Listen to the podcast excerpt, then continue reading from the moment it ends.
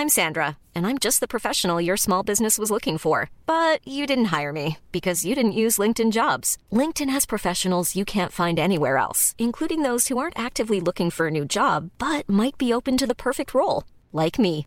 In a given month, over 70% of LinkedIn users don't visit other leading job sites. So if you're not looking on LinkedIn, you'll miss out on great candidates like Sandra. Start hiring professionals like a professional. Post your free job on linkedin.com/people today. Ich vergleiche mich nicht mit meinem 30-jährigen, ich vergleiche mich, wenn überhaupt und eigentlich gar nicht mehr mit, mit meinem Leuten in meinem Alter. Und zwar, was machen die? Und da hole ich mir eher Impulse und nicht, wie sehen die aus.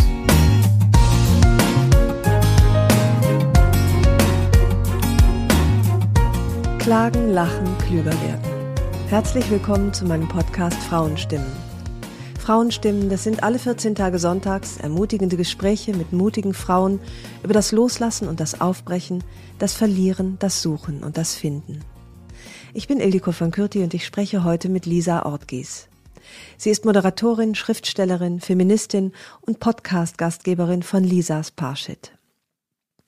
Und sie ist eine Frau, die vor sechs Jahren mit 51 einen Herzinfarkt hatte. Wie kann man dem Körper verzeihen, wenn man sich so sehr im Stich gelassen fühlt? Wie kann man wieder auf sein Herz vertrauen, wenn es fast versagt hätte? Lisa spricht über die grundlegende Erschütterung, die der Infarkt in ihr auslöste, und über seine katalysierende Wirkung. Darüber, wie Dinge, Menschen, Beziehungen eine neue Bewertung erfuhren, wie Lisa im Zeitraffer erwachsen wurde und ihren Körper und ihr Leben neu kennen und schätzen lernte. Es ist ein eindringliches und inniges Gespräch über das Älterwerden und darüber, dass wir uns nicht wappnen können gegen die Schmerzen und die Abschiede, die kommen werden. Aber wir können sie fühlen. Danke, Lisa, für das intensive Gespräch und danke an euch fürs intensive Zuhören. Also, erstmal herzlich willkommen in meinem Podcast Frauenstimmen, liebe Lisa. Danke, ich freue mich. Ich freue mich auch. Du hast vor, ich hoffe, ich habe das jetzt, bin so wahnsinnig schlecht in Zahlen. Ich würde sagen, vor ungefähr vier Jahren hast du ein Buch geschrieben. Kommt mhm. das hin? Das heißt, ich möchte gern in Würde altern, aber doch nicht jetzt. Genau, vor ungefähr vier Jahren ist es rausgekommen. Mhm. Und wie ist denn das jetzt? Bist du jetzt bereit, in Würde zu altern? Oder, äh, weil es ist ja, darüber sprechen wir, es ist eine ganze Menge passiert. Es ist nicht nur Zeit ja. vergangen, sondern dir ist viel passiert. Wie ist das jetzt mhm. mit dem ja, also Real Life kam eigentlich noch mal danach, äh, ein ganzer Haufen obendrauf. Ja. Ich würde das jetzt ganz anders schreiben oder ich muss jetzt eigentlich die Fortsetzung schreiben, bin ich ja im Grunde auch dran. Wie würde es heißen? Ähm, Tja, das sollte Humor haben, der Titel, wie dieser hier auch. Ähm, Work in Progress, in Würde altern, würde ich sagen. Ja. Also ich würde es als Prozess definieren. Das hört nie auf, ehrlich gesagt. Ich finde es auch so komisch, wenn Leute immer die Vorstellung haben, sie kommen irgendwo an oder äh, sie sind in einem Alter oder sind im mhm. Ruhestand angekommen. Das mhm. bedeutet ja alles das Gegenteil von Leben. Leben ist ja Bewegung, ist ja Weiterentwicklung. Das sind Challenges, wie man so schön sagt, und das hört ja nicht auf. Ja? Das heißt aber, das Jetzt ist jetzt schon da. Das in Würde altern hat jetzt definitiv begonnen. Ich habe aber eine viel bessere Vorstellung davon.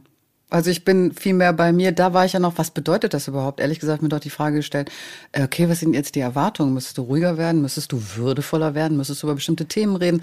Und da habe ich ja noch drüber nachgedacht, was sind denn die Erwartungen? Und ja. da habe ich mich auf den Weg gemacht, das abzuschütteln.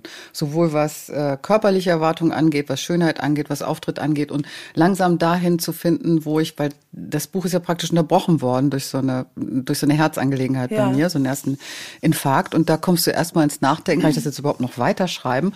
Und ich dachte, nee, du machst dich jetzt auf den Weg und fängst an und beschreibst das. Es war ja schon viel zu Papier gebracht. Und dann kam noch eine Menge Klarheit und noch ein paar Fragen dazu. Und äh, das dauert auch bis heute an.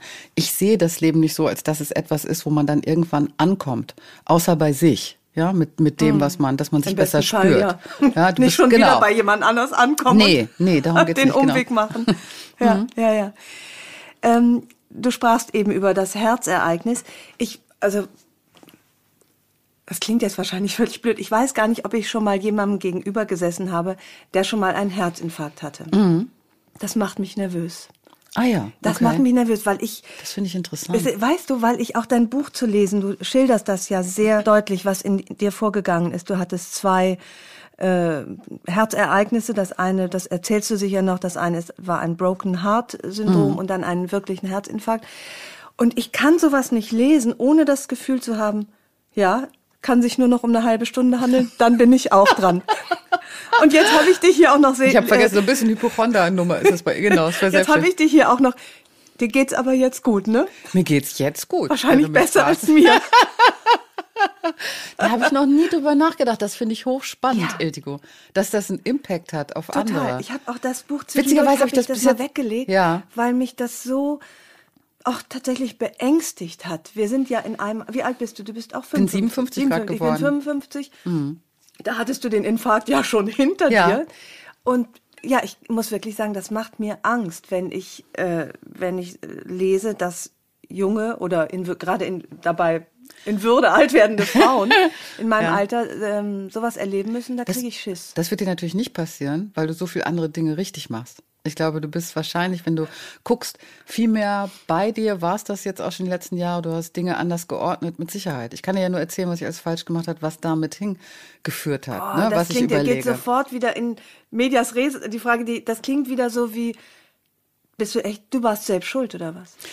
Ähm, wichtiger Punkt, den du da ansprichst, weil ich das auch wirklich komisch finde, dass teilweise die alternativen Möglichkeiten in der Medizin alle darauf hinauslaufen, dass Menschen jetzt die Verantwortung übernehmen sollen für ihr Schicksal, für ihre Gesundheit und selbst dafür verantwortlich sind, dass sie heilen. Das halte ich für grundfalsch. Ja, das ist genauso eine Überforderung wie die Schulmedizin, die sagt, okay, hier ist die Pumpe, hier ist der Apparat, wir können das reparieren, äh, mit dem Rest musst du zusehen. Wir können dir nur sagen, was wir für Gründe erachten, warum sowas passiert. Äh, ändere das und dann geht's dir besser für den Rest sind wir nicht zuständig. Und dazwischen hängst du so als Patient, als Patientin. Mhm. Das eine ist nicht wahr und das andere auch nicht. Das sind diese Ambivalenzen, da findet sich noch eine Wissenschaft, da findet sich das, was außerhalb der Wissenschaft dazu beiträgt, dass Leute gesünder werden. Und beide haben Recht und beide haben Unrecht. Ich glaube, damit muss man klarkommen.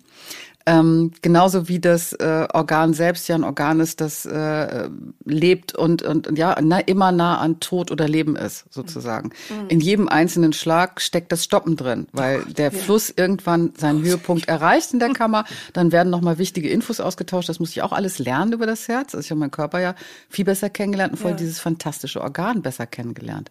Und ähm, das leistet ja wahnsinnig viel. Und sich das bewusst zu machen, was da alles passiert, ist schon, da bist du schon auf dem Weg. Aber du wirst deinen eigenen Weg da finden müssen. Und äh, du, das ist ein ganz wichtiger Punkt. Niemand ist verantwortlich dafür. Erstmal muss dir geholfen werden und erstmal stehen da natürlich Notärzte und und äh, ne, und bringen dich ins Krankenhaus und da wird dir ein Stand reingejagt. Gott sei Dank ist das so. Also da braucht man Hilfe in so einer mhm. Situation. Mhm. Weil du eben sagtest, hat mich unheimlich beruhigt, auch wenn es natürlich nicht wirklich eine qualifizierte Äußerung ist, dass ich wahrscheinlich nicht an einem Herzinfarkt sterben werde. Ähm, das, ne, weil ich angeblich so viel richtig mache, was ich gar nicht glaube. Trotzdem nochmal die Frage, das heißt, du hast für deinen Herzinfarkt selbst gesorgt? Ich muss im Nachhinein sagen, ich habe nicht selbst dafür gesorgt, sondern es gibt immer so Schwachstellen oder Dinge, die dazukommen. Ne? Das ist nie einfaktoriell. Das ist nie einmal Ursache Wirkung, sondern da kommen viele Sachen zusammen.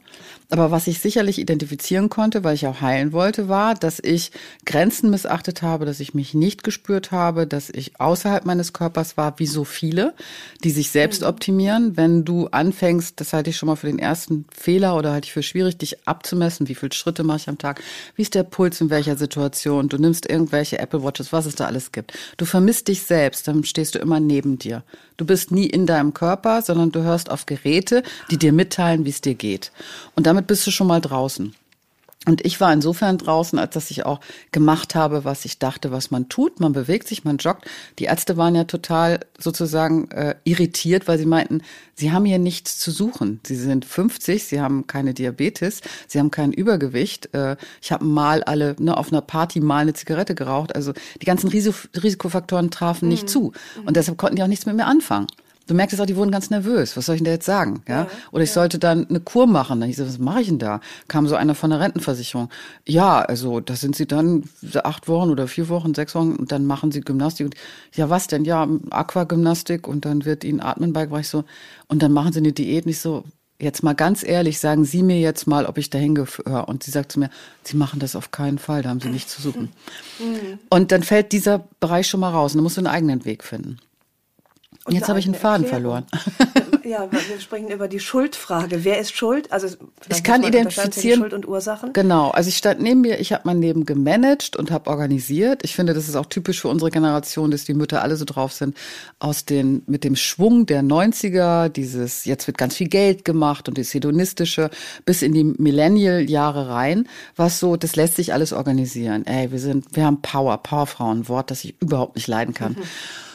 Ähm, und dir wird das eingeredet und das war wieder eine Projektion. Aber wir sollten Sag nicht nur, mal, warum du das Wort nicht magst, Powerfrau? Weil ich nehme diese Worte immer und drehe sie um. Und wenn du Powermann sagst, dann bist du bei, äh, dann bist du bei Testicles, dann bist du bei Testosteron. Meister Propper fällt mir ein. Aber, aber da bist du bei einem Männlichkeitsideal, das funktioniert nicht. Und wenn du es mhm. umdrehst, dann wird dir unterstellt, du bist dann nur Power. Und äh, Menschen sind rund und haben die Schwächen und ja. die äh, Ab Abgründe und die Absurditäten, die in jedes Leben reingehören, in jedes Wesen reingehören.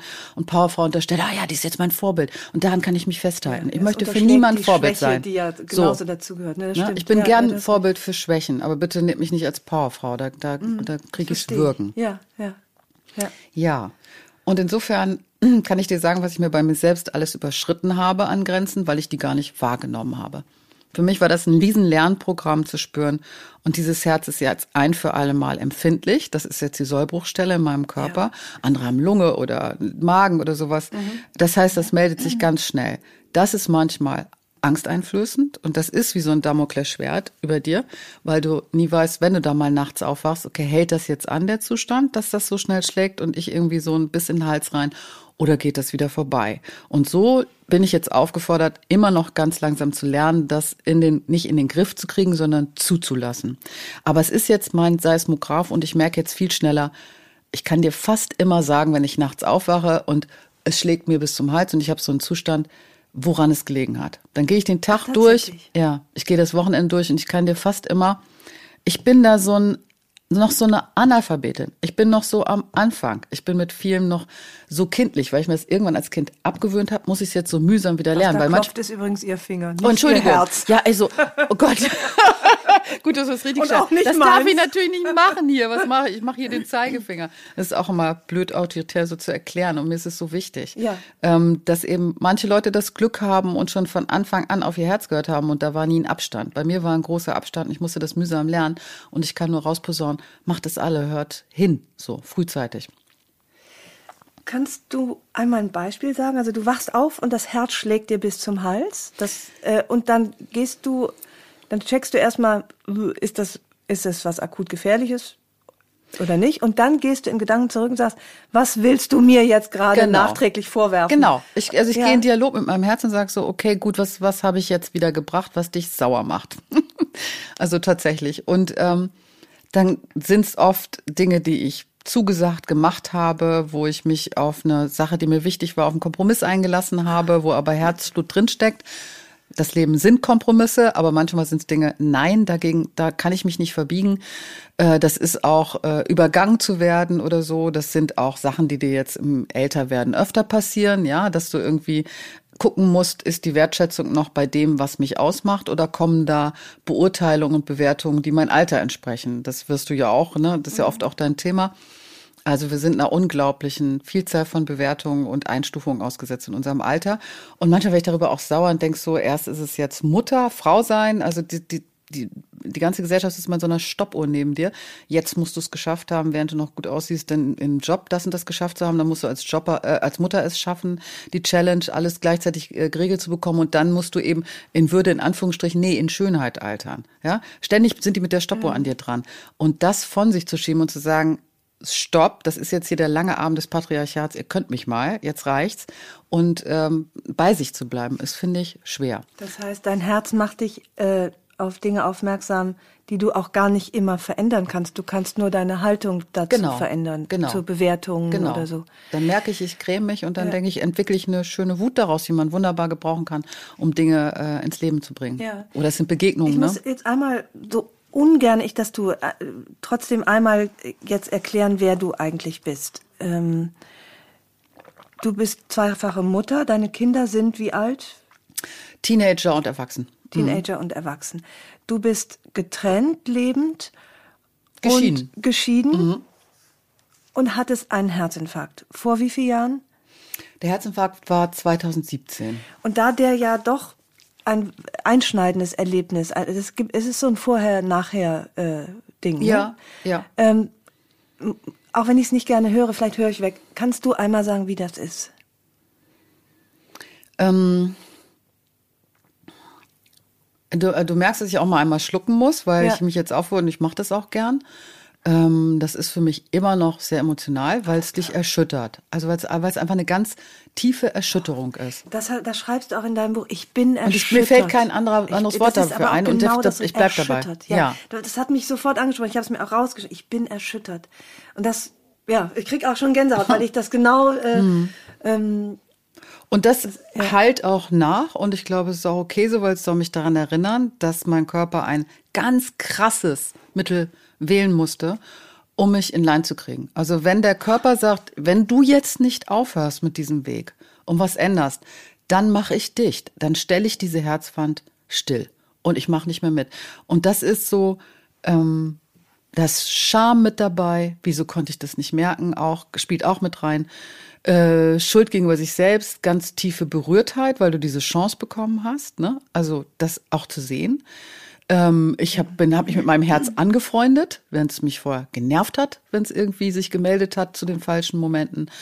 Ähm, ich habe mich damit angefreundet. Es sind wahnsinnig viel Gefühle ausgelöst worden. Es sind wahnsinnig viel Dinge losgetreten worden dadurch. Und deshalb bin ich äh, am Ende tief dankbar. Ne? Aber der Prozess an sich, dass da was aufhört zu funktionieren, es ist ja nicht so, mit einer Lunge kommst du noch mal eine Zeit lang klar. Ich habe mir da gedacht, ich hätte lieber einen Hautausschlag gehabt oder sowas. Einen schlimmen, natürlich erstmal. Ich hätte lieber, hätte, hätte Fahrradkette, so, das kann man sich natürlich nicht aussuchen. Und ich habe schon drüber geredet und gedacht, boah, wie weit ging das, Lisa, dass der Körper so ein krasses äh, Alarmzeichen wählen musste. Also zwischen Leben und Tod. Und das hat mich erschüttert, dass ich so weit hat kommen lassen musste. Dass es so weit kommen musste. Hattest du das Gefühl zu sterben? Ja, das ist so ein Vernichtungsschwert. Du merkst ganz deutlich, hier stimmt irgendwas nicht einfach nur nicht richtig, so wie so eine, weißt du, wie du denkst, das Bein ist eigentlich gebrochen, aber du merkst, die sagen, nö, da, wir sehen da nichts. Und du merkst, hm, es ist nochmal zehnmal mehr das Gefühl, totaler Kontrollverlust. Totaler Kontrollverlust. Ich habe das jetzt gar nicht mehr, ich bin nicht mehr ich selbst, sondern jetzt regiert gerade, jetzt kämpfen in meinem Körper, Körper gerade Leben und Tod gegeneinander. Und dass dieses Ausgeliefertsein, das ist der Schmerz, dieser Vernichtungsschmerz heißt ja, oder Todesschmerz und dieses Ausgeliefertsein. So, sorry, das, ich weiß gar nicht, jetzt klicken bestimmt ganz viele weg, weil das kann man schwer hören. Aber es ist, es dauert ja nicht ewig. Aber das prägt sich für immer ein und wird dann zu so einem,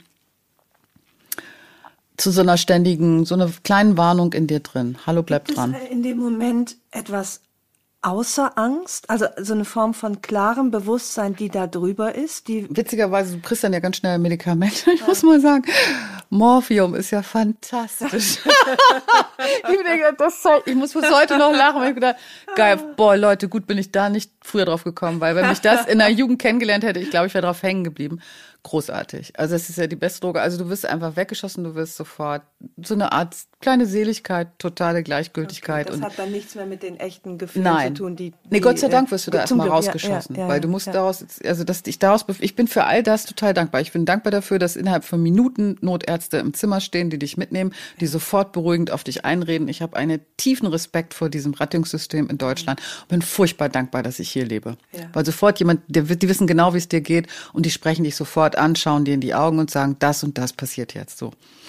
Und ähm, als dieses Morphium begann zu wirken, war ich ja schon ein Stück weg und konnte mir das auch so von oben angucken und hatte da mit Leuten zu tun, die dann, Entschuldigung, aber äh, du kotzt von dem Zeug ganz furchtbar und das habe ich auch in dem Buch beschrieben, weil das so wichtig war, überall den Humor zu bewahren, auch über mein eigenes Narrativ Das mit Humor durchzusetzen. thailändische Essen. Genau. Du warst vorher in einem Kochkurs. Genau. Extra super gesund Ja, Kochkurs. super gesund. Äh, der dich direkt in die Intensivstation Genau. geführt hat. Also es ist jetzt nicht so, dass da ein direkter Zusammenhang ist. Das muss man, glaube ich, ein paar Jahre länger machen. Genau, und die dann in der Notaufnahme darüber witzelten, aus welchen, und die meinte, ich kenne das Restaurant, das ist, glaube ich, diese Vietnamese dort. Das, Das war großartig. Ja, und so wie, äh, das fand ich so fantastisch. Diese Momente haben bei mir echt geankert, weil da so Leben und Tod im wahrsten Sinne des Wortes so nah beieinander sind. Ne? Und ich habe Ja. mich echt mit denen da rumgekichert und da habe ich das noch gar nicht richtig erfasst. So. Aber ich war total dankbar dafür. Die Erschütterung kommt ja später. Mhm. Mit dem Bewusstsein darüber, du schreibst die Traurigkeit darüber, dass mein Körper mich im Stich gelassen mhm. hat. Das rührt mich so an. Du sagst, es ist ja auch eine Zeit lang seither vergangen, du sagst, dein Herz ist deine Freundin jetzt mhm. geworden. Mhm. Ähm, das war aber ein ganz schöner Weg, weil du bist ja fast verlassen worden mhm. von dieser Freundin oder diesem Freund. Ich weiß nicht, was ja, wie, wie du. Ja. Kannst du noch mal den den Werdegang deiner Herzensbeziehung schildern, wie es von der Erschütterung hin zum Misstrauen und dann doch zu, zu dieser dieser Freundschaft kommt, weil ich weiß nicht, ob andere das auch kennen, aber ich habe so ein mein Herz ist mir schon unheimlich. Mhm. Je mehr ich reinhorche, das kennt man ja, wenn man einschlafen will, bum, bum, bum, bum, und dann denkt man, oh, da fehlt doch ein Schlag, ganz eindeutig. es, dann fängt es auch womöglich an zu stolpern. Also mir ist diese, diese Pumpe, die, diese Lebenspumpe tatsächlich äh, immer auch ein bisschen suspekt, weil ich eben genau weiß, mhm. Einschlag zu wenig und dann, genau. oder wenn es aufhört, ist es vorbei.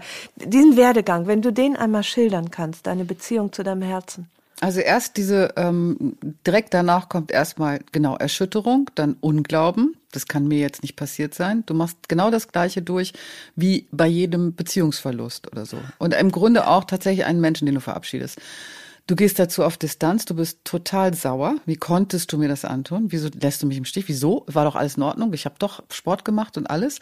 Dann kommt die Phase der Vorwürfe und erst, wenn du diese Wut hinter dir hast, dann kann die Trauer dahinter, wie du es gerade genau geschildert hast. Das, das ist das Berührende und da hast du die Chance anzudocken. Ich bin traurig, okay, ich nehme das jetzt hin, ich nehme deine Entscheidung hin. Ich habe das wirklich wie eine Person behandelt sozusagen. Und ähm, wir sind da sozusagen dann gemeinsam durch. So ein langsames Anfreunden. Aber ich kann ja. dir sagen, dass ich, man geht da, mir hat es auch durchaus, wie bei allen Dingen im Leben, auch durchaus kurz geholfen, in die Metaebene zu gehen und mir klar zu machen, wie sehr wir alle von unserem Körper entfremdet werden. Und zwar speziell Frauen, obwohl wir so nah dran sind mit diesen ständigen Terminen beim Frauenarzt. Ja. Aber da ist das ja alles einer Funktionalität unterworfen. Also wie unfruchtbar, wie fruchtbar bist du? Kannst du verhüten, kannst du das nicht verhüten? Wie mache ich das? Ähm, ich gehe mit Schmerzen dahin, aber es führt ja nicht unbedingt dazu, dass du diesem Körper näher kommst, sondern er hat all diese Funktionen und Unwägbarkeiten und kann dein Leben verändern, weil er schwanger werden kann. Und du gehst eigentlich schon, du lernst früh dazu, auf Distanz zu gehen mit dieser, in diesem Aspekt und vor allen Dingen im Sinne von Schönheit und Perfektion. Wir werden ab dem Alter, sobald wir laufen und irgendwas empfangen können, was Eindrücke sind, das sind ja Mikrosituationen, kleine Reaktionen, sind wir darauf geeicht, den von außen zu betrachten, einen fremden Blick darauf zu werfen. Und diese Entfremdung habe ich auch noch mal kennengelernt. Also, dass mich das auch betrifft, obwohl ich ja mit diesen Themen als Moderatorin, Frau TV, als äh, Feministin seit Jahrzehnten unterwegs bin. Und ich bin auch drauf reingefallen und habe mich von meinem Körper entfernt. Hab das zugelassen. Und das ist die schlimmste Entfremdung überhaupt.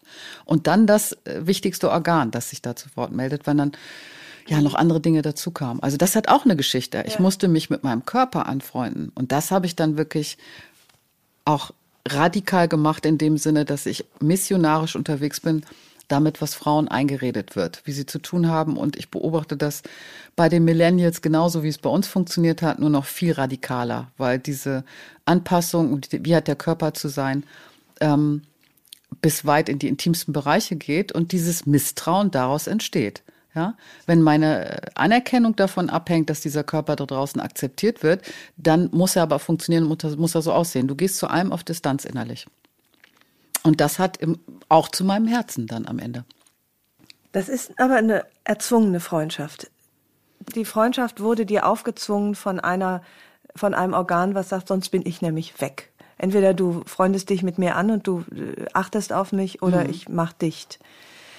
Ja. Du hast auch mhm. in dem Buch geschrieben, dass das beim beim ersten Warnschuss dir erstmal nicht gelungen ist, sich dich genau. darauf einzulassen. Also du brauchtest richtig nochmal den die härtere Dosis ja, Herzversagen, das, äh, ja. um wie tief das verankert ist, ähm, dass wir wie gesagt, unsere Generation, die glaubt hat, es ist alles arrangierbar, es ist alles organisierbar. Das ist für mich so. Wir sind alle so Arbeitstiere mit einem großen Arbeitsethos und schaffen das weg und machen Familie und organisieren. Und genauso bin ich mit dem. Joggen, hast du geschrieben. Wir gehen krank joggen, ja, das ist irre. Und das ist lebensgefährlich. Ja, ja, ja, es ist einfach vor allen Dingen bei Männern, äh, wenn du dich mit Kardiologie beschäftigst, wie viele da auf der Liege landen, die nicht mehr zu retten sind, weil sie genau das tun, weil ja. du das nicht mehr reparieren kannst. Ja, wenn da ein Virus drin steckt, dann war's das mit der Herzwand kann man nicht oft genug sagen. Ähm, ich ja, es, es war ein langer Prozess, aber ich, Moment, jetzt habe ich auch wieder den Faden verloren, gerade die Frage. Es war eine erzwungene Freundschaft, war Erzwungene das letzte. Freundschaft? Ich, ich, ich krieg das noch nicht genau hin, was du Ach so, pass auf, genau, Ja, entschuldige. ja. Genau das wollte ich gerade erklären. Diese, dieses erste Ereig- Ereignis war so ein, da war so ein ganz kleiner Verschluss in der Nebenader, aber vor allen Dingen war es dieses Broken Heart Syndrome. Das heißt, die Herzwand stellt sich stumm. Die funktioniert nicht mehr. Und nach diesem Ereignis habe ich gedacht, oh Gott, war ich auch äh, fertig und scheiße und äh, wieso jetzt und wieso im Urlaub und habe aber sofort aus diesem Urlaub, wo das passiert ist, angefangen zu organisieren. Ich war wieder in diesem Managing-Modus. Ah ja, das Buch muss ich jetzt verschieben, dann muss ich die Sendung, äh, dann muss ich da eine Pause einplanen. Wenn ich jetzt zurückkomme, muss ich wahrscheinlich ins Krankenhaus, nochmal dort und, und wie mache ich das jetzt? Pausenmanagement wurde auch zum ja. Stress, oder wie? Ja. Nein, Stress, Oder- sondern ich bin in dem Modus, ich war nicht bei mir, sondern ich habe Lisa mit einer Krankheit organisiert und ihr Leben. Und da alle anderen auch so total verwirrt waren drumrum, die anderen trifft das ja erstmal viel mehr. Kinder sind total verunsichert. Äh, äh, Partner ist auch total erschrocken und kann damit gar nichts anfangen. Das heißt, du kriegst auch sofort gespiegelt, hier fängt mich niemand auf, ich muss das jetzt selber, ich muss die beruhigen. Das Schlimmste an Krankheit, auch an schlimmeren Krankheiten, glaube ich, ist, dass du das Gefühl hast, du kannst dich nicht einfach fallen lassen, sondern andere kommen mit ihren Reaktionen darauf, weil sie Angst haben, dich zu verlieren oder weil sie selber Todesangst haben, weil das bei ihnen was auslöst. Und dann bist du, wenn du so gestrickt bist wie ich und so sozialisiert bist, bist du sofort dabei, ah nee, ich muss den anderen beruhigen. Also ich muss den jetzt irgendwie, dass der damit klarkommt. Dann bist du wieder nicht bei dir. Ja, ja, also ja, verging ja. ein Jahr und dann habe ich versucht zu organisieren und zu machen, das war's nicht. Und dann kam nochmal der Infarkt und da habe ich den Schuss endgültig gehört. Und das kann ja auch kein Schulmediziner erklären. Die sagen mir alle, sie haben Läuse und Flöhe, dafür gibt's keine. Ich möchte sie am liebsten mit zur nächsten Konferenz nehmen und in die Mitte des Saals stellen und das sie mal erzählen, weil da sind lauter Fragezeichen. Und ehrlich gesagt ist das auch bis heute so. Soll sich bitte der Kardiologe melden, der dafür eine Lösung hat oder das erklären kann. Ich glaube, ähm, du kriegst von allen Seiten Meinungen und Dingen, aber ich bin jetzt aufgefordert, selber diesen Lernschritt zu gehen. Dass du jetzt viel gesprochen hast auch über die Entfremdung von unserem, unseren Körpern. Und dass die dazu führt, dass wir eigentlich im Außen sind und nicht mehr, gar nicht mehr, wir, wir gucken auf die Uhr, wie es uns geht. Auch ich habe ja 20 Schritte gemacht, Ja. kann es mir eigentlich noch nicht gut gehen, ich darf noch nicht rasten. Andererseits macht uns das doch auch körperbewusster. Also ich halte nicht nichts davon von ähm, von so normierenden Körpern. Gleichzeitig ist aber doch zu achten auf Gewicht, auf Ernährung, auf Bewegung auch gut. Weißt, also, weißt du, also es ist ja Absolut. wichtig, dass wir uns um unseren Körper kümmern. Ich habe äh, zum Beispiel, ich wollte eigentlich immer dünner sein, als ich bin. Und mittlerweile Bemerkung von gegenüber ist perfekt schlank, du siehst super aus. ja, du weißt selber, wie man, wie man natürlich das selber anders sieht. Mittlerweile möchte ich leichter sein, weil ich einfach es meinem Körper leichter machen möchte. Ich merke, dass wenn ich drei, vier, fünf oder auch mal zehn Kilo zu viel habe, das ist nicht gut. Und mal abgesehen davon, äh, wie es aussieht. Deswegen diese Entfremdung durch Ansprüche von außen, ist die nicht auch ein Anreiz, dass wir uns Gutes tun? Also das kann auf jeden Fall ein Anreiz sein. Das würde ich überhaupt niemandem ausreden wollen. Überhaupt nicht. Und diesen Impuls, ich möchte leichter sein, kann ich total gut verstehen. Ne? Weil ich zum Beispiel, das, das, so einen Moment hatte ich auch nach den Schwangerschaften, wo ich äh, bei Größe 46 teilweise war und äh, das aber auch gar nicht gemerkt habe, weil nachdem man dieses schwere Kind groß, dachte ich so, ich bin federleicht, ist doch super. Ich schwebe. nach der Schwangerschaft fühlt sich alles leicht so, an, ja. und, und die Kostümbildnerin beim WDR mir das gar nicht traute bin- zu sagen, sondern hintenrum sagte, Feder. ich bin eine Feder, ich bin ein, ein Fisch, ich weiß nicht, ich fliege durch die Lüfte. Also es war so großartig tatsächlich. Ich war Ja. so stolz drauf, das ist raus. Ich hatte Ja. das Gefühl, das größte Gewicht ist weg und alles. Und dann kriegst du von hinten rum, was ich auch so ein bisschen gemein fand, naja, dieser Menschen moppelig, ist echt schwer, was zu finden. Ich habe das gar nicht registriert. Und irgendwann bin ich die Stufen, vierter Stock raufgegangen und dachte, Hacke, ja, puh, du bist echt ganz schön am Pusten, das ist Mist. Das ist ein Impuls, der ja aus dir selbst herauskommt, aus einem tiefen Wunsch, wie erlebe ich, wie ist mein körperliches Ich. Und äh, da würde ich sagen, das, ist ein- das ist ein ganz eindeutig richtiger Impuls. Wovon ich rede, ist, dass du von frühesten Beinen an auch schon als Teenager bist du zu dick, äh, bist du zu dünn, bist du, die Brüste wachsen ungleich, diese ganzen Unwägbarkeiten. Und da bist du schon als Kind viel mehr, sobald du dich als Mädchen da sozusagen zeigst oder erkennbar bist oder so. Und das war bei uns ja noch viel egalitärer, hatte ich das Gefühl. Wir haben Jungs und Mädchen zusammen gespielt. Das ist heute noch viel mehr da oder viel präsenter. Wirst du mit Urteilen irgendwie ja, konfrontiert? Im Nebensatz, in Haltungen, in kritischen Blicken. Und wenn du dann auch noch so typisch weiblich sozialisiert bist, dass du genau darauf achtest, wie reagiert mein Gegenüber? Was braucht mein Gegenüber? Dann wächst du diesen Erwartungen entgegen. Und das führt dazu, dass du von tiefst, also wirklich von Jugend an oft entfremdet wirst. Ne? Als, als viel mehr als Frau als als Junge. Weil alles, was du als, äh, also diese unterschiedlichen Beurteilungen, allein dieses Prügeln habe ich selber in der Kinderphase erlebt. Ähm, Mädchen, die sich körperlich wehren, Jungs, die sich körperlich wehren, erobern sich die Welt. Das ist ganz normal. Das sind Auseinandersetzungen, die müssen sich da irgendwie finden und irgendwie auseinandersetzen. Mädchen, die sich körperlich wehren, da habe ich O-Ton erlebt, dass die sofort zum Schulpsychologen geschleppt werden, weil da kann ja was nicht stimmen. Ähm, ja das betrifft wirklich den Körper an sich und auch wie er in der Welt ist und wie er agiert. Und ich glaube, mhm. das ist so sehr in unsere DNA da übergegangen tatsächlich, weil es hat ja auch Einfluss darauf tatsächlich in einem Leben, dass wir das gar nicht mehr unterscheiden können. Und dieser ja, tiefe Imprint ist mir da nochmal klar geworden. Ja, deshalb ja. werde ich jetzt ganz schnell ärgerlich, wenn Frauen dann, ärgerlich will ich gar nicht sagen, aber ungeduldig, wenn ich merke, dass Frauen unbewusst das annehmen.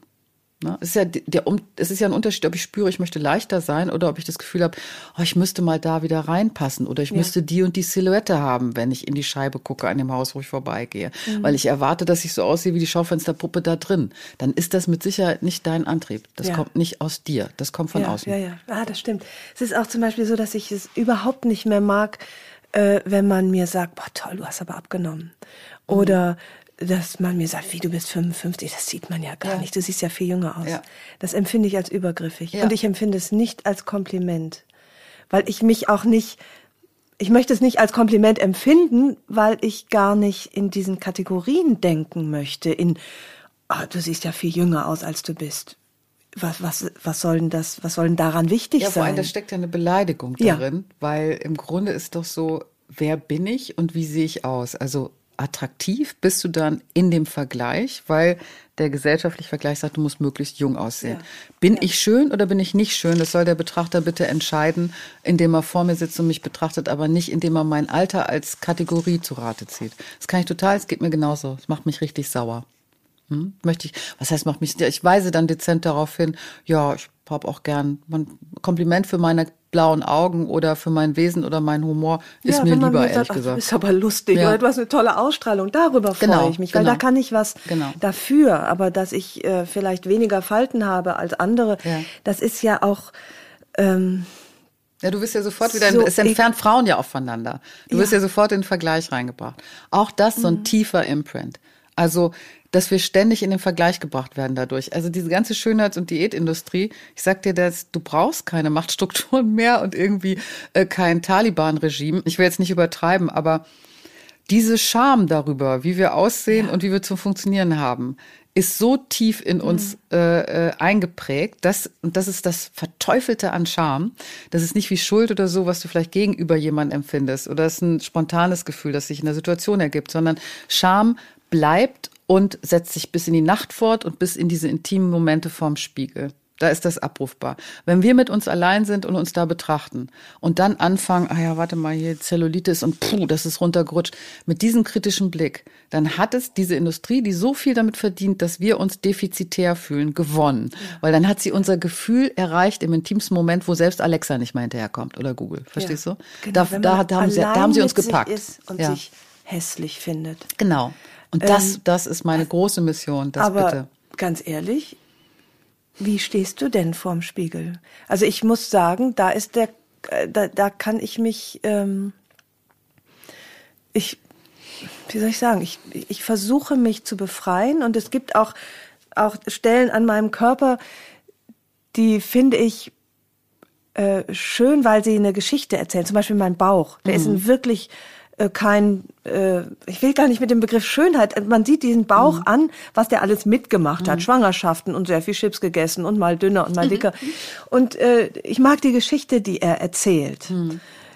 Ähm, deswegen stört stört er mich nicht. Aber natürlich, es gibt andere Stellen an meinem Körper, das fällt mir sehr schwer, die zu lieben, weil irgendjemand mir irgendwann gesagt hat, dass das hässlich sei. Das wusste ich ja vorher gar nicht. Hm. Das wird einem ja irgendwann erzählt. Woher weiß man denn, dass Orangenhaut genau. hässlich mhm. ist. Das ist ja, hat ja irgendjemand beschlossen. Das ist ja nicht Ja, das hat eine per Industrie se beschlossen, hässlich. die mit Zellulite-Cremes ja. ein fucking Geld verdient, Theresa. Ja. Unfassbar ja. viel Geld.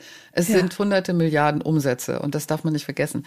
Gut, ähm, ich, ich kenne das natürlich auch, ja, solche Momente. Das heißt ja nicht, dass du, es ist ja immer ambivalent. Du trittst nie an, hast eine Sache erkannt und dann, ne, ich, Stichwort in Work in Progress in Würde altern, sondern das sind mhm. Lernprozesse, die in jedem Moment wieder da sind. So ist es jetzt wirklich, woher kommt das jetzt? Bist nicht wegen was anderem unsicher und unzufrieden. Meistens bin ich wegen einer anderen Lebenssituation unzufrieden. Mhm. Meistens bin ich wegen Beziehungen, die bröckeln oder die sich verändern, unzufrieden. Meistens wegen der Jobsituation. Und weil wir darin so geübt sind oder ich auch, beziehe ich das dann auf was Körperliches und denke, boah, heute hast du aber echt Ränder unter den Augen. Ich ähm, sag dir was, weil du mich das gerade gefragt hast. Ähm, ich tatsächlich war ich, glaube ich, noch nie so zufrieden damit. Und zwar nicht, weil ich jetzt irgendwie es schaffe, jeden Tag zu joggen oder so, aber ich habe gespürt, ähm, dass mein Körper mir eine letzte Chance gegeben hat, ihn anzunehmen und auf ihn zu hören. Und dafür bin ich dem total dankbar. Und ich habe die Erfahrung gemacht, was der alles kann. Oder dass der jetzt in, in diesem Alter vielleicht viel mehr als mit Mitte 20 fantastischen Sex haben kann. Also das ist der Körper, mit dem man jetzt diese schönen Dinge genießen kann. Und das Schlimme an diesem Einreden von Scham oder ähm, Defiziten sind, dass es dir so wahnsinnig viel Lebensqualität wegnimmt ja, ja, ja. und so wahnsinnig viel Energie. Ich, ich bin, ich, ich schlage jetzt gerade die Hände vors Gesicht, weil ich so oft erlebe, wie Frauen, bitte schmeißt alle eure Wagen aus dem Fenster, bitte, bitte, ich möchte alle. Ich würde die am liebsten einsammeln und daraus eine Schrottaktion machen. Wie viele Frauen morgens aufstehen, eigentlich vielleicht in den blauen Himmel gucken, ins Bad gehen und als erstes auf die Waage steigen. Und bis dahin waren sie noch gut Bis gelaunt. dahin waren sie okay, ja. haben ja. sich gespürt, haben sich auf den ersten Kaffee gefreut oder wie auch immer und dann ist die Laune im Keller. Warum? Warum tut ihr euch das an? Wieso sind wir nicht alle sauer auf eine Industrie, die uns einredet, dass wir so und so zu, zu, sein haben? Und warum holen wir uns nicht diese ganze Zeit und Lebensqualität zurück? Ja, und vor allen Dingen tatsächlich, äh, wie du sagst, wenn man aufsteht und sagt so, oh, Gelenke, ich bin zu schwer, das spürt man ja. Auch da muss ja. man nicht auf die Waage und dann, das ist ja schon sinnvoll, was wir auch sagten, in sich hineinzuhorchen ja. und Warnsignale ernst zu nehmen. Es muss ja nicht gleich der Herzinfarkt sein, es können die schmerzenden Knie sein, ähm, äh, es, äh, oder was auch immer. Oder es auch in Kauf zeigt. nehmen, dass du einfach sagst, okay, pass auf, ich weiß, ich werde heute mit dieser Freundin diese Flasche Cremant kippen und ich weiß, mhm. dass ich am nächsten Tag ein bisschen Kopfschmerzen mhm. habe und dass es nicht gut ist fürs Herz oder ich zwischendurch. Aber ja. ich möchte das jetzt, ich möchte den mhm. Abend so genießen und dann weiß ich, wie es mir am nächsten Tag geht. Ja, ja. Aber es ist äh, diese Bewertung, also sagen wir so, ich, ich bewerte, was ich früher mal getan habe, ist immer mit dem früheren Ich vergleichen. Das kenne ich ja auch warum sollten wir uns mit dem eigenen Ich mit 30 vergleichen oder wie wir da aussahen? Wenn man jetzt Fotos schaut, kann man sich die Erfahrungen drum und drum, die man da gemacht hat, anschauen oder die Erlebnisse mhm. oder davon den Kindern erzählen. Aber ich vergleiche mich nicht mit meinem 30-jährigen Ich, vergleiche mich, wenn überhaupt und eigentlich gar nicht mehr mit, mit meinem Leuten in meinem Alter. Und zwar, was machen die? Und da hole ich mir eher Impulse und nicht, wie sehen die aus? Ja, das versuche ich auch. Das ist für mich manchmal ein harter Prozess, wo ich mir auch innerlich auf die Zunge beißen muss. Ich glaube, ich habe es hier auch schon mal irgendwann erzählt, dass äh, ich früher mit meinem Mann zusammen wie selbstverständlich über das Aussehen von Leuten im Fernsehen gelästert habe. Ja, klar. Ist ja auch zur Entlastung. Ja, aber das machen wir nicht mehr. Also nicht, es geht nicht mehr über Körperform und nicht mehr über Alter, vielleicht mal eine blöde Klamotte oder mhm. natürlich was die sagen oder wenn, äh, aber eine Politikerin äh, ähm, zu sagen, oh, die hat aber eine ätzende Stimme oder guck mhm. dir die Haare an. Das kommt bei uns nicht mehr vor. Da mussten wir uns aber wirklich disziplinieren. Und es hat, mein Mann hat sich auch den einen oder anderen sozusagen verbale äh, Schlag von mir eingefangen, wo ich sagte, das, okay. macht, das geht nicht mehr. Sehr schlau. Ich und glaube nämlich, dass es auch auf einen selbst, dass du das mitschleppst und ähm, diese Bewertung dann unbewusst auch auf dich selbst anwendest. Also ich glaube, ja. es, man kriegt es irgendwie wieder zurück. Du hast geschrieben in deinem Buch, na, am, am Morgen nach dem Herzinfarkt, am nächsten Morgen bin ich schlagartig erwachsen. Ähm, wahrscheinlich ist auch das eher ein Prozess noch gewesen, ja. aber offenbar hat ja der Herzinfarkt einen Prozess angestoßen, vielleicht auch nur einen Prozess beschleunigt, der ja gar nicht verkehrt ist.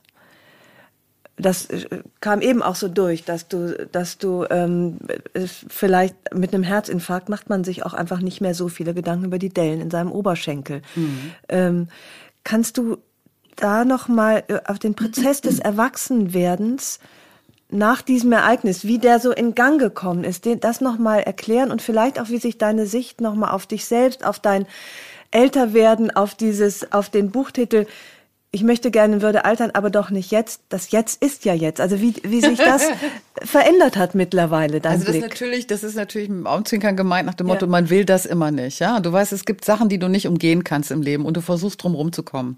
Und äh, weil das so aufgeladen ist mit Verfall in unserer Gesellschaft und mit Siechtum und mit, ignor mit ignoriert werden und raus sein aus der Gesellschaft, willst du das nicht annehmen.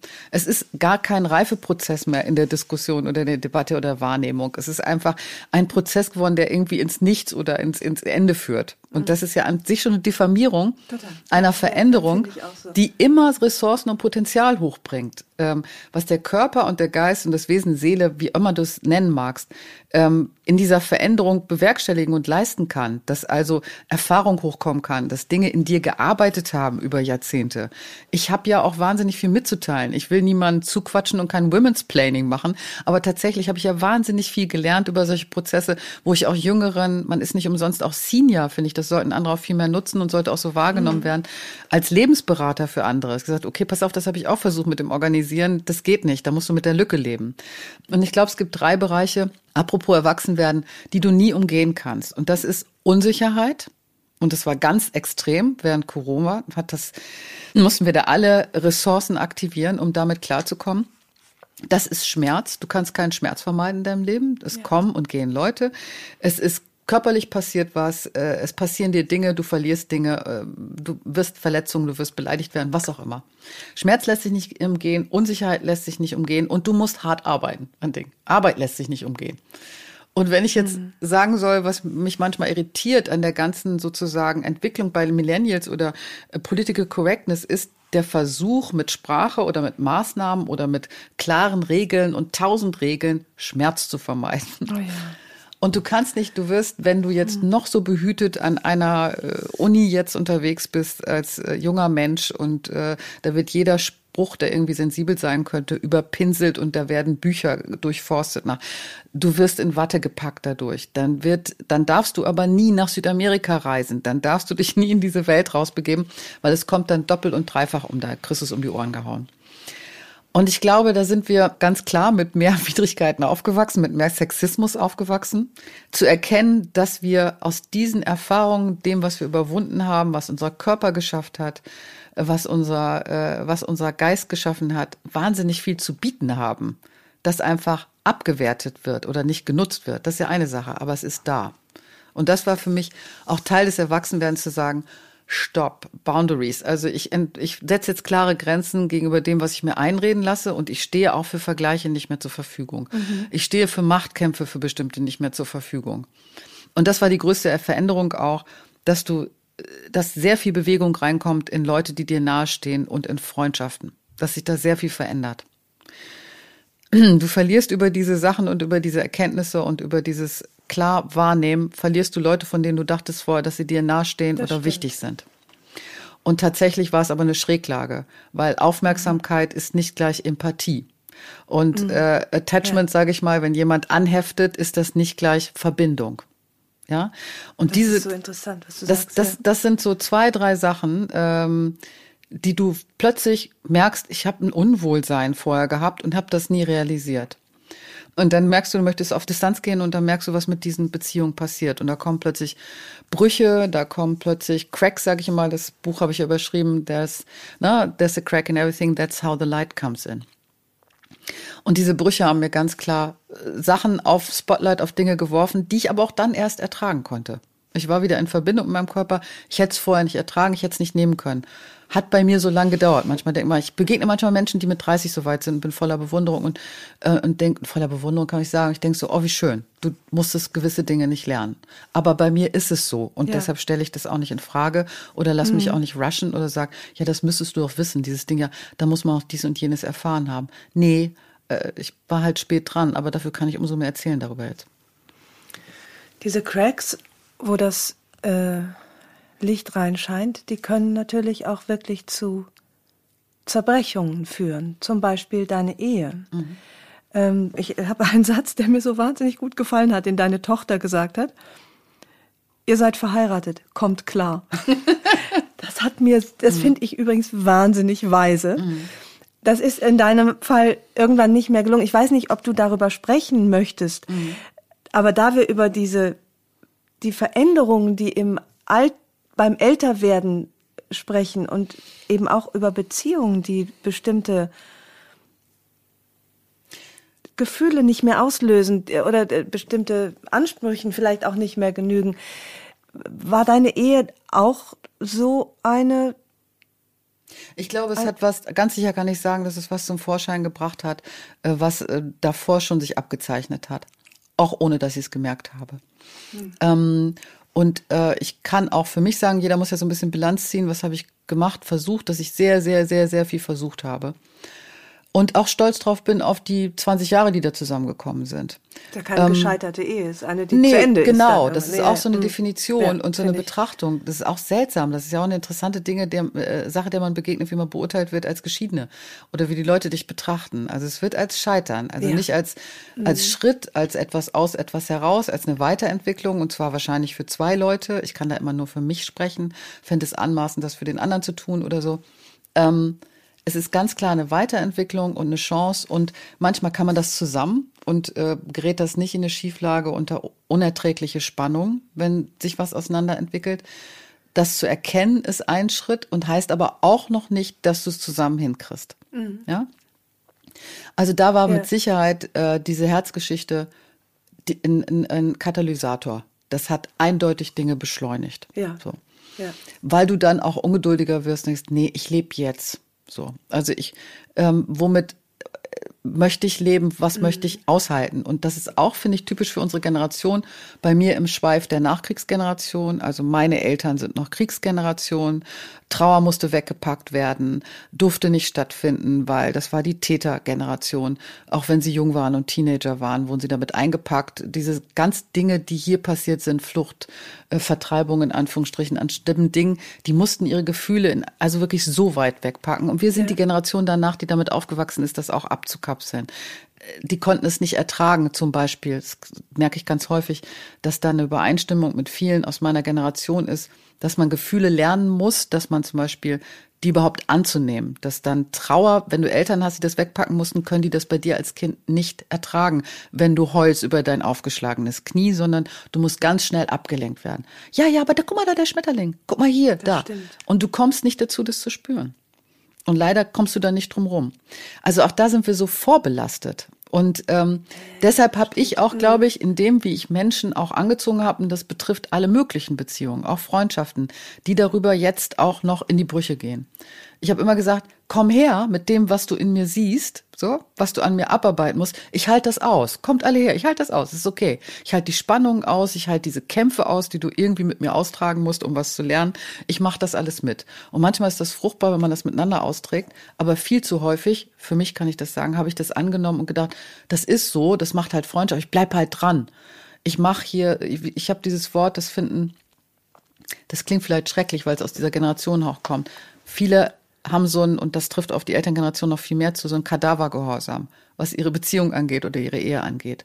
Das heißt, es tut dir schon längst nicht mehr gut, du kommst irgendwie selber von deinem Ich-Sein ab und das meint niemand böse. Nur der andere kann nicht resonieren auf deine Entwicklung oder auf das, was du möchtest.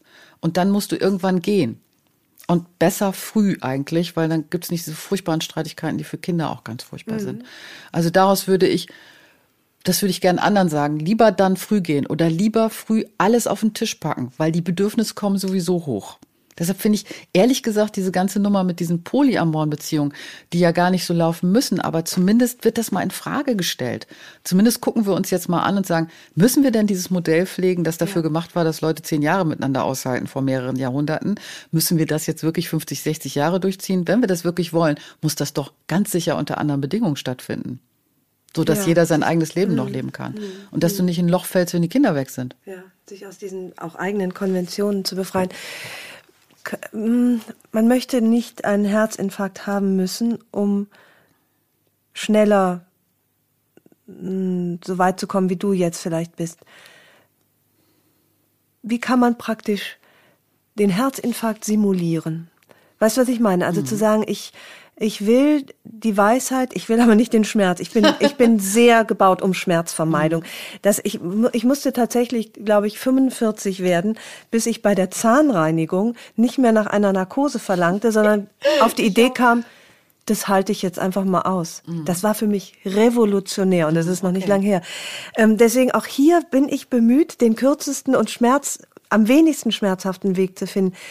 Wie kommen wir um den Herzinfarkt herum und trotzdem dahin, wobei die Wechseljahre äh, das auch, mhm. finde ich, mit sich bringen, äh, so schnell genug klüger zu werden, damit wir noch richtig lange was davon haben. Hör mal, ich hoffe doch sehr, dass alle, das, alle anderen das schlauer machen als ich. Ich sag ja, das war Dann, eine ganz krasse Reaktion. Schlauer? Wie geht's schlauer? Ich hätte das, ich kann dir sagen, was eine Kardiologin, man hat ja mit vielen Ärzten zu tun, eine sehr äh, nette Kardiologin, die erste, wo ich das Gefühl habe, die hört mir zu, hat gesagt, du musst was gemerkt haben.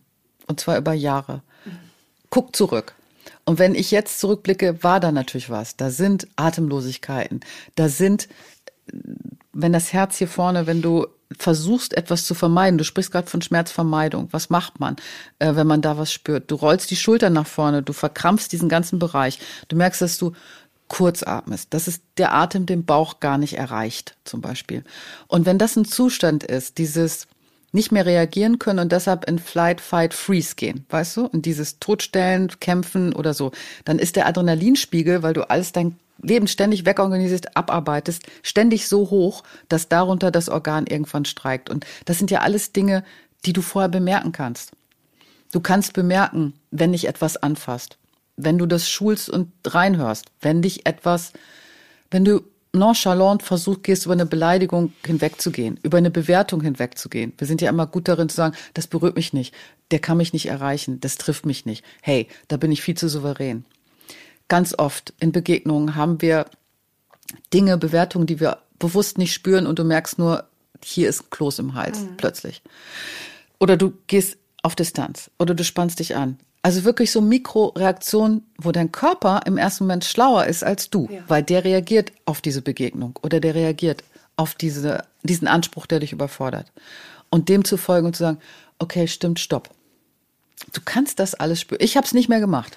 Aber Nun gibt es aber kein Leben, was nicht überfordert, oder? Wir, wir, wir, wir stehen ja alle in, in Realitäten, mhm. die nicht auch oft nicht zu vermeiden sind. Also wer kann schon dann mittags sagen, oh, jetzt lege ich mich ein Stündchen hin, weil es mir gerade arg viel. Mhm. Das ist ja auch, also keine Überforderung ist nicht realistisch. Stimmt. Aber nicht als ständiger und chronischer Zustand. Ja, nicht als chronischer dann Zustand. Dann musst du ja. dir, und das, das finde ich ein Riesenthema für Frauen, weil auch da ähm, einerseits Schönheitsindustrie, das andere ist diese Care-Arbeit, dass wir rein sozialisiert werden, alles Mögliche wegzuschaffen und das auch nicht mehr merken. Und was, wir sind ja da teilweise hier urban unterwegs in einer Situation, wo wir das reflektieren können. Wenn ich bei einem Landfrauenverein einen Vortrag halte und mitbekomme, dass die Töchter in einer Familie die Schwiegerväter pflegen, weil, weil der Mann dafür gar nicht in Frage kommt, sondern die Rollenaufteilung so ist. Um das mal auf die Spitze, um das mal ja, zu benennen. Ja. Gleichzeitig sind sie vielleicht in einem Betrieb drin, wo sie auch noch mitarbeiten für gar keinen Lohn oder Mindestlohn, keine Absicherung. Sie arbeiten in dem Betrieb mit für ein gemeinschaftliches Einkommen, pflegen Familienangehörige, macht, ziehen die Kinder hoch. Und am Ende, wenn das Ding scheitert, stehen die vor dem Nichts. Und zwar N-I-C-H-T-S. Wirklich nichts. Mhm. Weil sie nichts gehört, weil das nirgendwo sich abbildet, weil das niemand bezahlt hat, weil niemand Rente eingezahlt hat.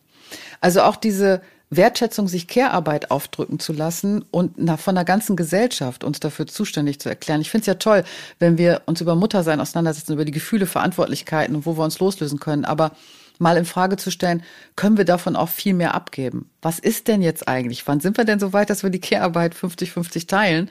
Auch in den einzelnen Beziehungen, weil sonst kommen wir mit der ganzen Nummer, mit Patriarchat auflösen und so weiter und mit den Frauen, die jetzt 50 Prozent des Geldes, der Ressourcen, der Macht haben sollen. Das muss das Ziel sein.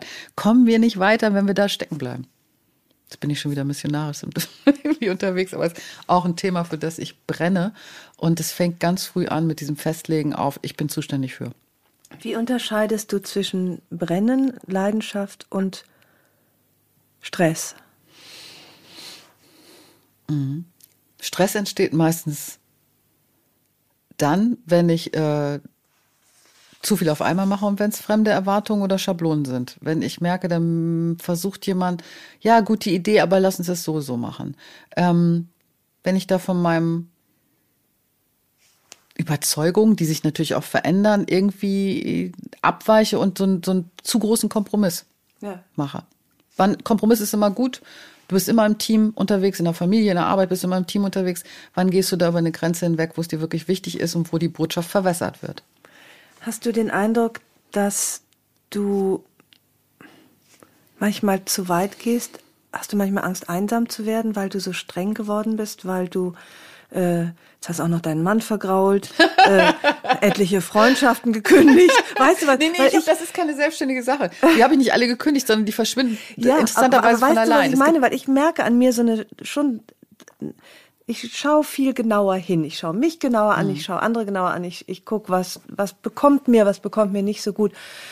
Und dann denke ich, hoffentlich werde ich nicht so eine schmallippige Alte, die keiner mehr leiden kann. Weil ich keinen mehr leiden kann, weil ich ja jetzt nur noch auf mein eigenes Wohlbefinden achte. Dann können wir beide uns ja verabreden. Was hältst du davon? Nee, dich kann ich dann bestimmt auch nicht mehr leiden. Ach so, ja, stimmt, okay. Bin ich auch raus. Nee, das wäre jetzt schade. Ähm, ich weiß genau, was du meinst, aber ich muss ehrlich sagen, das ist ja auch wieder so ein Klischee. Also, wenn du sagst schmallippig, kann ich nur sagen, dass ich über diese Erfahrung, ich dock ja viel mehr bei meinem Körper, bei Genuss, bei Fließen lassen, bei Zulassen, also was ich nicht ändern kann, bei nicht aushalten, was mir nicht gut tut. Äh, Ich würde sagen, meine Lippen sind deutlich voller geworden, wenn du das Bild Ja. nehmen willst, seitdem. Ja. Ja, also wenn ich was verkrampft habe und der ganze Kinn, ich habe manchmal bin manchmal aufgewacht und hatte Muskelkater im ganzen Kinn. Kennst du das?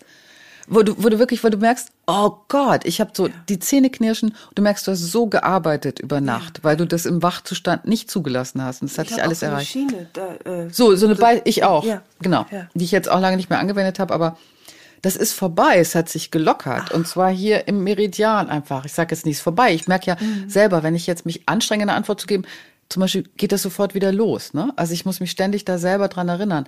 Aber ich bin in allem irgendwie weicher, empfindsamer und voller geworden, aber auch flexibel. Der ganze Körper ist flexibler geworden. Und mein, mein Mental, meine Mental Health, sage ich immer, immer diese englischen Worte, meine mentale Gesundheit auch, so dass ich, wenn du sagst, einsam und so weiter, diese Boundaries bedeuten ja nicht, die Grenzen, die du setzt, bedeuten ja nicht, dass alle nur verschwinden. Es kommen ja wahnsinnig viele dazu.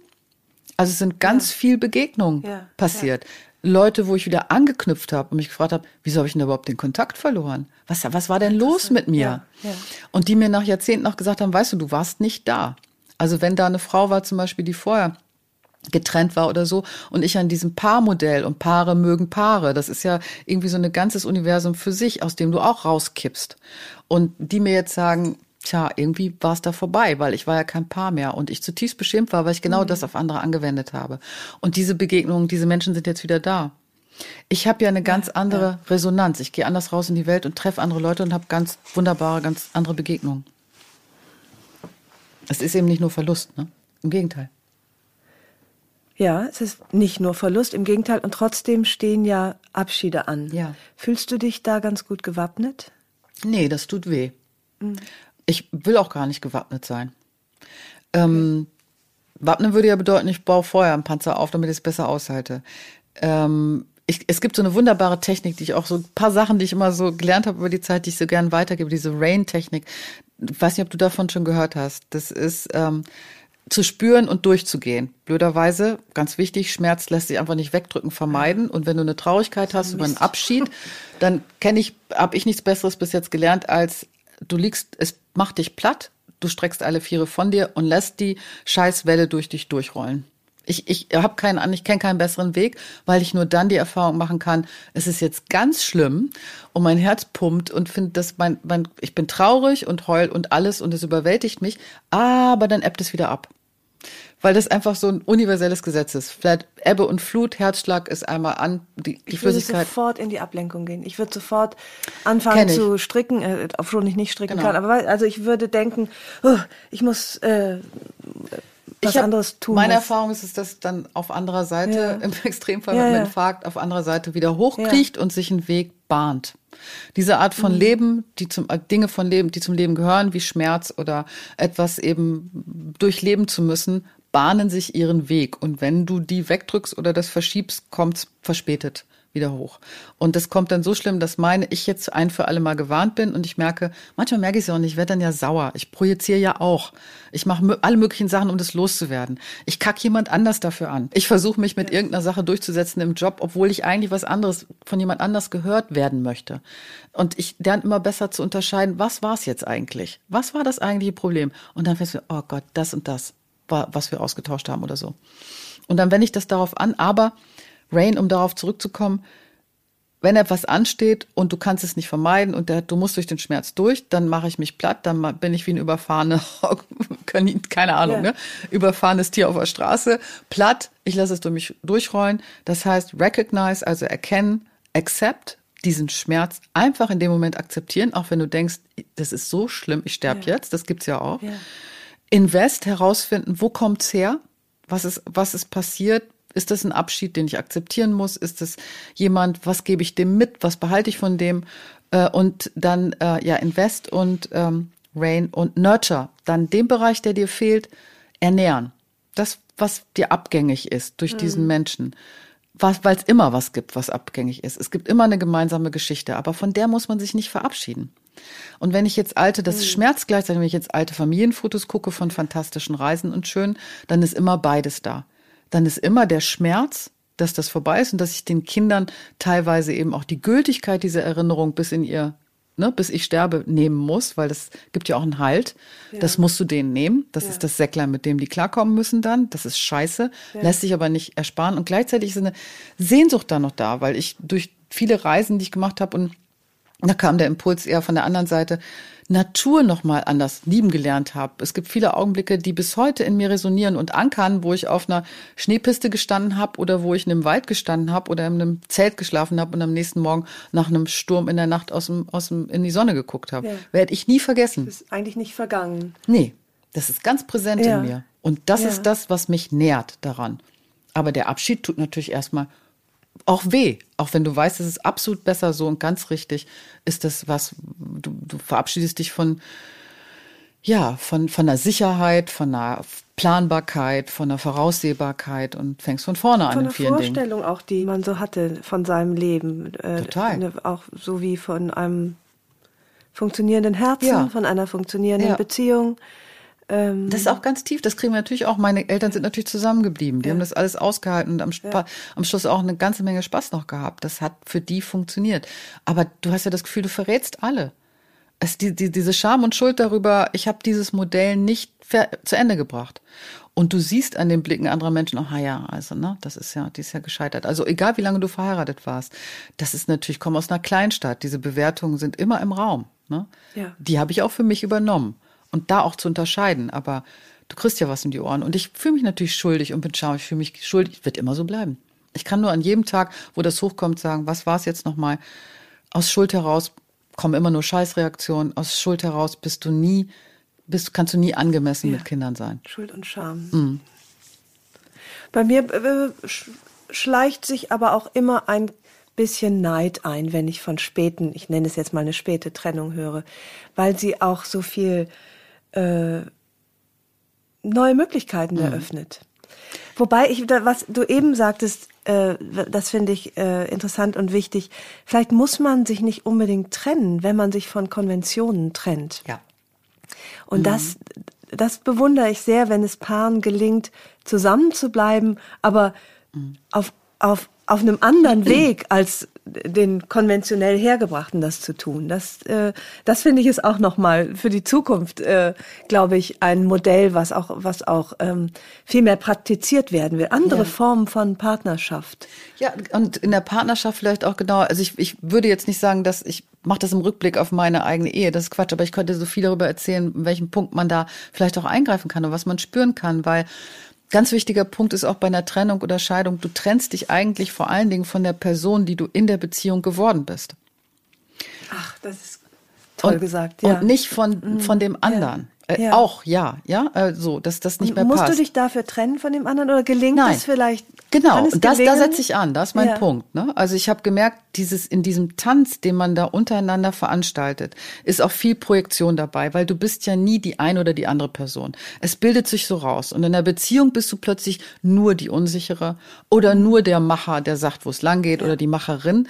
Beide versichern sich dieser Qualität, in die sie am Anfang der Beziehung reinrutschen, indem der andere das Gegenteil präsentiert. Ich kann mir nur so sicher sein, weil du so unsicher bist. Und so können wir bei jeder einzelnen Diskussion über die Kinder oder die Organisation wieder in diese Rollen reinhüpfen. Und blöderweise wird darüber aus Jahrzehnten, in Jahrzehnten, wird daraus eine Persönlichkeit. Es formt deine Persönlichkeit. Ja.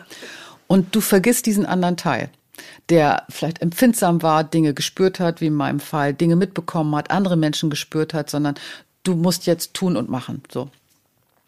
Und du wirst zu dieser Person und du kannst das in einer Beziehung aufbrechen. Weil diese, blöderweise, diese Bedürfnisse fliegen dir um die Ohren. Vor allen Dingen Empty Nest, wenn die Kinder raus sind. Plötzlich stehst du da, du hast funktioniert, deine Bedürfnisse waren unterdrückt, nicht präsent, weil die hast du alle, du warst für die Bedürfnisse anderer zuständig. Ähm, Das ist auch eine Sache, die man früher schon mal aufweichen kann.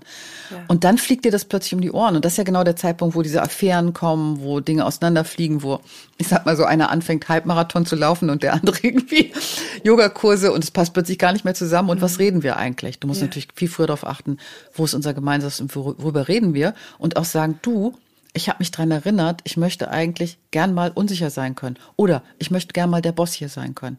Dass du die umgekehrte Rolle einnimmst und man Schwierig. das wieder aufweicht. In, in, in zementierten Ja. Ähm, Gefügen äh, da wieder so, so eine Flexibilität äh, reinzubringen, ist schwierig. Ich Aber kann neulich- mein so Mann war so, hatte, war so krank, der hatte so eine wirklich fiese Grippe, also ri richtig so eine äh, ganz, ganz schlimme Grippe. Und er war so wahnsinnig schwach, wie ich ihn noch nie erlebt Oh, habe. okay. Und das war bei allem Schrecken eine gute Erfahrung. Mhm. Und ich glaube auch für ihn, weil, weil, weil wir, wir sprachen ja über diese zementierten ähm, ähm, Rollenbilder. Und ich glaube, dass ganz viele Männer letztlich auch darunter leiden, dass sie immer so stark vermeintlich sein Immens. müssen. Ja, Ne? ja. Ganz. Dieses Männerbild ist genauso toxisch wie das Frauenbild. Vor allen Dingen, wenn man dann auch noch Wesensarten danach aufteilt. Ich meine, wie viele, ja, das ist ja auch so, ist glaube ich schwer zu erklären, aber das bricht ja auch alles auf. Aber diese männlichen oder weiblichen Eigenschaften, die so assoziiert sind, sind ja komplett gleich und auf einem Kontinuum über die Menschen verteilt. Ja. Und natürlich ist es am besten, wenn du beides leben kannst, weil das ist gesund und das ist lebendig. Aber wenn du das gerade ansprichst, das ist ja auch so ein, so ein berührender Moment, wo du genau unterscheiden musst, wenn der andere jetzt als Mann, ja, weinerlich ist, dann bricht, bricht er natürlich mit diesem Rollenklischee. Und gleichzeitig ist das die, die, die vulnerabelste Phase, auch wenn es eine lächerliche Grippe ist, wo du den anderen mal, mal üben kannst, den mit diesem, mit dieser anderen Persönlichkeit, wenn er dann der Macher ist in der Rollenaufteilung, anzunehmen und so, was löst denn das bei dir aus? Und dann wird's eigentlich interessant, weil wenn das Ärger auslöst oder Ungeduld, dann weißt du ganz genau, ich lasse den jetzt auch nicht aus seinem Bild raus. Ja, das ich möchte, dass war der so stark bleibt. Ich war fast ein bisschen, ein bisschen traurig, als es ihm dann wieder besser ging. Also, Ja, gucke. Ich fand Ja. diese, diese Schwäche und ich war so froh, dass er sich auch hingeben konnte, Mhm. mir und meiner Pflege. Er war dann so schwach, dass er irgendwann sich auch nicht mehr gegen meine Pflege wehren konnte. Das habe ich sehr genossen. So, echt cool. Ja, also ich könnte, könnte auch ta- tatsächlich so eine, weißt du, so wie diese, diese Frauen, die ihren Männern immer so ein bisschen Arsen in den Tee tun, damit es denen immer so ein bisschen schlecht geht. Oh Ich glaube, da gibt's literarische Beispiele. Einfach oder damit er sich auch mal schwach Filme. fühlen darf. Also Achtung beim nächsten Getränk vielleicht. cool. Hm. Ach, also, ähm, was für ein schönes Gespräch, in dem wir ganz viel ähm, angesprochen haben und was ganz viel in mir zum Klingen gebracht hat und äh, mein Herz schlägt wacker und tapfer und ruhig und deines auch. Ja, und, äh, ganz genau. Also das merke ich, ich bin einfach entspannt hier. Genau. Man möchte Die gehen ja auch in Resonanz, das weißt ja, du, ne? zwei Herzen Herzen im Dreivierteltag heißt tatsächlich das, glaube ich. Mhm.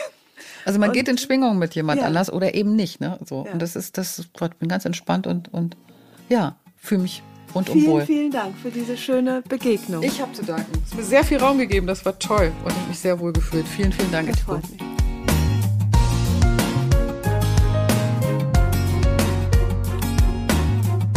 Herzlichen Dank fürs Zuhören. Die nächste Episode von Frauenstimmen hört ihr hier in zwei Wochen. Vielleicht mögt ihr die Frauenstimmen abonnieren, dann verpasst ihr keine neue Folge. Und wenn euch mein Podcast gefällt, dann würde ich mich sehr freuen, wenn ihr ihn weiterempfehlen und mit ein paar Sternen bewerten würdet. Ich freue mich auf ein Wiederhören und grüße euch herzlich, wo auch immer ihr seid. Eure Ildiko.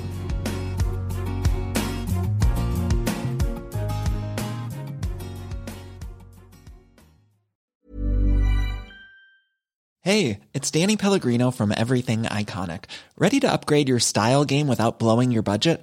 Check out Quince. They've got all the good stuff shirts and polos, activewear, and fine leather goods, all at 50 to 80% less than other high end brands.